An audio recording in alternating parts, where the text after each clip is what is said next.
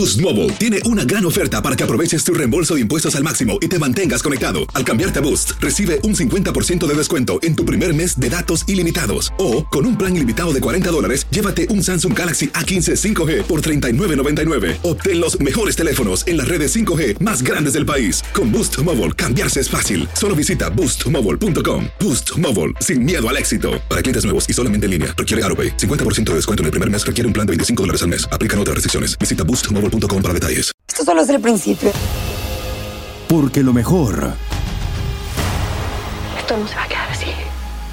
lo más impactante, ¿Por qué? Soy tu madre. Esta mujer me robó. Por favor, abre tus ojos. está por venir en ¿Entendiste? Tu vida es mi vida. De lunes a viernes a las 8 por Univisión. Y eso sí que amerita un brindis, ¿no crees? El siguiente podcast es una presentación exclusiva de Euforia On Demand. Ayer estuvo por Puerto Rico de visita el presidente del Banco de la Reserva Federal para la región de Nueva York, William C. Dudley, que ya lo hemos citado en este programa anteriormente, para traer, ¿verdad?, una discusión sobre los asuntos económicos de Puerto Rico. Y a mí, pues, me yo he escuchado muchos comentarios en la mañana de hoy sobre lo que dijo Dudley aquí ayer en Puerto Rico. Y tengo una visión mixta, un tanto distinta de lo que yo he escuchado. Si bien es cierto que Dudley trajo el asunto de la credibilidad y dijo que eh, el plan fiscal tiene que ser un plan fiscal creíble y que se pueda poner en ejecución, cosa que es una cosa obvia. Evidentemente, usted no puede tener un plan fiscal que no sea realista y que no pueda tener eh, maneras de implementarse porque no está anclado en la realidad, que es la crítica fundamental que se le ha hecho al plan fiscal que sometió el gobernador ante eh, la Junta de Supervisión Fiscal en el mes de febrero. Pero yo lo que sí tengo que decir, por cierto, haciendo una parte aquí, ¿dónde está el plan fiscal? Porque la Junta se lo rechazó al gobernador, se lo devolvió, recibió el, el- la el plan enmendado de parte del gobernador, pero como que no ha pasado nada después de eso. Y entonces, vuelvo a lo de Dudley ayer. Dudley dice que el plan tiene que ser creíble y ponerlo en ejecución. Y que de esa forma, entonces, Puerto Rico puede eh, in- encaminarse por el camino correcto. Hizo otra advertencia interesante en el sentido de que las estadísticas tienen que ser buenas, tienen que ser creíbles, no pueden ser estadísticas eh, defectuosas, amañadas, en un país que ni los muertos han podido contar efectivamente y donde el gobierno de turno por razones de política partidista anda desmantelando la única institución gubernamental que con sus defectos y virtudes ha podido bregar con el asunto de las estadísticas de una manera responsable en el país, que es el Instituto de Estadística de Puerto Rico. Pues este es un señalamiento muy serio y no lo hace cualquiera, lo hace el presidente de la Reserva Federal. He escuchado que si la Reserva no ha querido ayudar a Puerto Rico, que si más que hubiese podido hacer la Reserva, pues no, no van a tirarnos el salvavidas, ni nos van a tirar eh, una soga para que salgamos del pantano. Eso yo creo que ya está claro que no va a pasar ni en el Congreso, ni en la Reserva, ni siquiera en el Tribunal de Quiebra. Por lo tanto, nosotros tenemos que enfrentarnos a nuestra realidad. Y una de las cosas que yo creo que más preocupa eh, cuando usted examina la realidad puertorriqueña es que nosotros seguimos empeñados en buscarle las ramas a todo para no tener que ver el, árbol. Y, en ese sentido, lo que está diciéndonos Dudley ayer a nosotros aquí es algo que a lo mejor no hacía falta que viniera Dudley a decirlo, pero que hay que empezar a discutirlo como sociedad.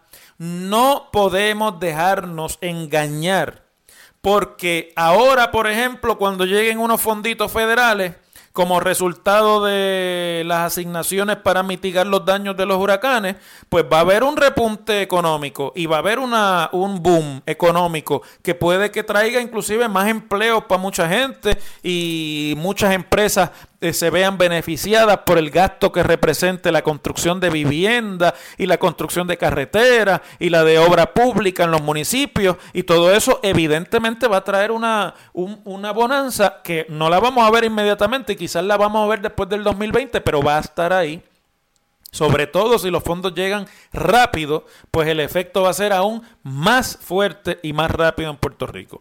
Pero eso no quiere decir que el problema económico de Puerto Rico sea resuelto. Eso no quiere decir que pasado ese impulso, que es como si le metieran un corrientazo a usted, los problemas que hacen que Puerto Rico haya llegado al punto donde llegó con la cuestión de la deuda y con la cuestión de las finanzas del gobierno hayan desaparecido porque cuando usted le saque el oxígeno que van a dar las asignaciones federales para mitigar los daños del huracán y para la obra pública, y nos quedemos de aquí a 6, 7 u 8 años nuevamente con lo que Puerto Rico de verdad tiene, usted sigue teniendo una jurisdicción donde no hay herramientas para atraer inversión, usted sigue teniendo una jurisdicción donde la política contributiva va por un lado y la realidad de inversión en el país va por otro, usted sigue teniendo un gobierno que si no se le resuelve eh, inmediatamente el problema, va siempre a gastar más de lo que recibe, porque entre otras cosas tiene una nómina que no puede pagar. Usted sigue teniendo unos sistemas de retiro que a pesar de lo injusto que es la realidad para muchos de nuestros retirados, tienen el problema de que nunca estuvieron financiados de una manera adecuada, ni siquiera desde que se eh, organizaron y ahora llegamos al punto, bueno, que se puede señalar ese problema que es un problema de diseño, pero el problema sigue estando ahí y no se resuelve porque digamos, ah, mira, lo que lo causó fue esto. Porque usted para resolver un problema tiene que identificar qué fue lo que lo causó, pero lo próximo que tiene que hacer es corregir eso que identificó que estaba mal. Y en ese sentido yo creo que lo que dijo ayer este señor William Dudley en Puerto Rico, no solamente que es importante y hace sentido, sino que sería conveniente que lo acabemos de internalizar, porque lo que está presentando William Dudley con su discurso medio bobalicón de cosas que nos parece que son obvias y que tienen que ser eh, hechas de una manera en la que todo el mundo con la boca está de acuerdo, pero nadie le mete la mano al, a hacerlo. Es que la realidad económica y fiscal de Puerto Rico mandan unas acciones y la realidad política y de, la necesidad de los gobiernos como entes políticos partidistas en Puerto Rico van por otra y que cuando haya que hacer lo que hay que hacer, al que sea que esté en el poder, no le va a ir bien electoralmente, pero eso no quiere decir que no lo hagamos, porque si no, este es el efecto eterno de patear la lata. Ah, que apareció María, que nos pegó fuerte, que como consecuencia de eso tiene que venir un dinero, que no es el dinero que esperábamos, pero que es algo, que nos mandaron un billón y pico para vivienda, que nos mandaron un par de billones más para obra pública en los municipios CDBG, que nos mandaron dos mil millones para arreglar la cuestión eléctrica, que nos van a dar 16, eh, 12 y pico de millones para la cuestión de salud. Todo eso está bien, pero eso es si no se trabaja desde el punto de vista de la estructura, si no se trabaja desde el punto de vista del diseño de nuestro sistema, no de la falta de dinero, sino de por qué falta el dinero, todo eso es oxígeno. Todo eso es un oxígeno que usted le pone la mascarilla al paciente, le permite respirar por un par de horas, pero cuando se la quite es lo mismo y queda asfixiado nuevamente y hasta se puede morir. Y, en ese sentido yo creo que es un cable tierra importante y un apego a la realidad el que este señor nos obliga con la discusión de lo obvio, pero de lo importante. Lo obvio y importante no es a veces lo que se atiende y no es a veces lo simpático las cosas como son. En WKAQ se abre el aula del profesor Ángel Rosa. Conoce de primera mano cómo se bate el cobre en la política. Las cosas como son. Profesor Ángel Rosa en WKAQ. Bueno, vamos a hablar un momentito sobre la Autoridad de Energía Eléctrica porque están pasando cosas aquí que tenemos que discutir y que son importantes. Ayer hubo una vista ante la jueza Laura Swain, que preside los procesos de quiebra del gobierno de Puerto Rico y de las corporaciones públicas que se acogieron al capítulo 3 de la ley promesa, entre ellos la Autoridad de Energía Eléctrica. Una vista sobre muchos asuntos. Ayer la discutimos aquí parte de eso con respecto de lo de los honorarios de los abogados de la Junta y del gobierno. Pero allí pasaron cosas aún más reveladoras. Resulta que el 19 de febrero habían ido los abogados de la Junta ante el tribunal a pedirle que autorizara un préstamo de 1.300 millones de dólares del Fondo General del Gobierno de Puerto Rico a la Autoridad de Energía Eléctrica porque ante el paso del huracán María y la imposibilidad de restablecer el servicio eléctrico rápidamente, la autoridad se iba a quedar sin dinero para operar y eso iba a incluir o a, eso representaría que iban a tener que apagarse algunas de las generatrices, que iban a tener que reducir el servicio y hacer apagones selectivos por la isla. Y recuerdo que se creó un clima hasta cierto punto de pánico y en el trauma que este país tiene de vivir apagados por meses, usted hablar de que se puede volver otra vez la isla a pagar, pero esta vez porque no hay dinero con que operar la autoridad, pues eso creó realmente un escándalo en el país. En aquel momento en febrero, cuando le fueron los abogados de la Junta a la jueza con, esa, con ese cuento, la jueza les dijo, miren, la moción que ustedes me han traído no sirve. Se los dijo así. Recuerdo que lo discutimos también aquí en este programa extensamente. Y yo si es esa moción, no me queda otra que denegarla. Pero si no lo voy a hacer, si ustedes mañana me traen una moción que diga esto y esto y esto y esto y prácticamente se las dicto, yo podría considerar a base de esa nueva moción un préstamo de 300 millones, no de 1.300. ¿ah?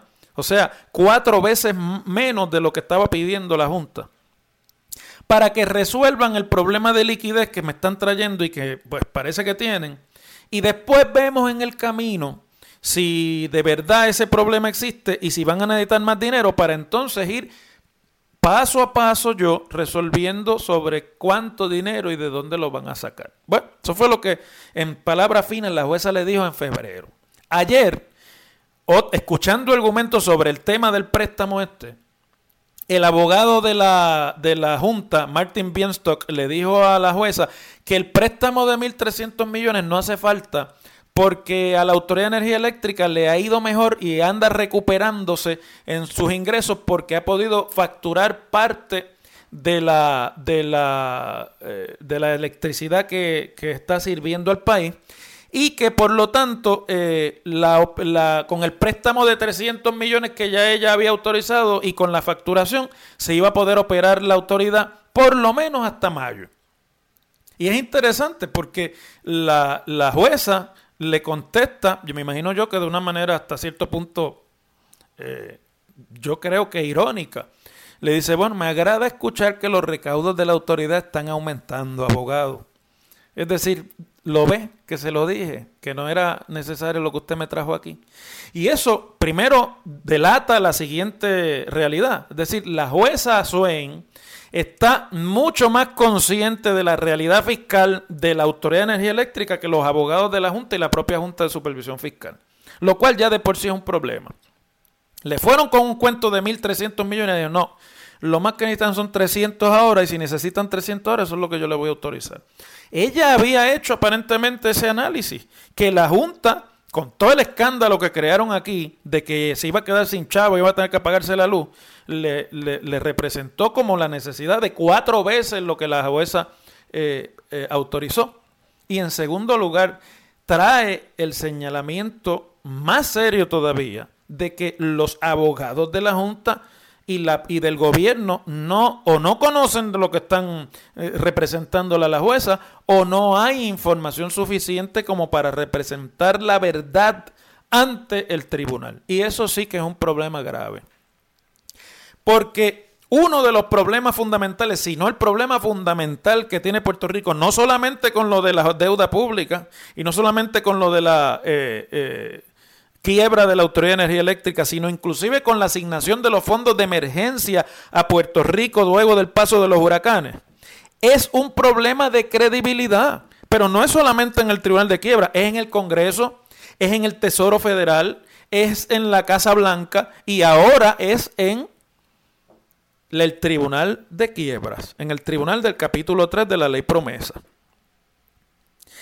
Y la jueza Swain no está allí para tirarle la toalla a Puerto Rico. La jueza Swain es una jueza federal experta en procedimientos financieros y de quiebra. Y ella se va a sentar allí a escuchar los argumentos Y a base de los argumentos que tienen que estar respaldados por evidencia y por análisis fiscal, en inglés la palabra es sounded, ¿verdad? Sólidos, robustos.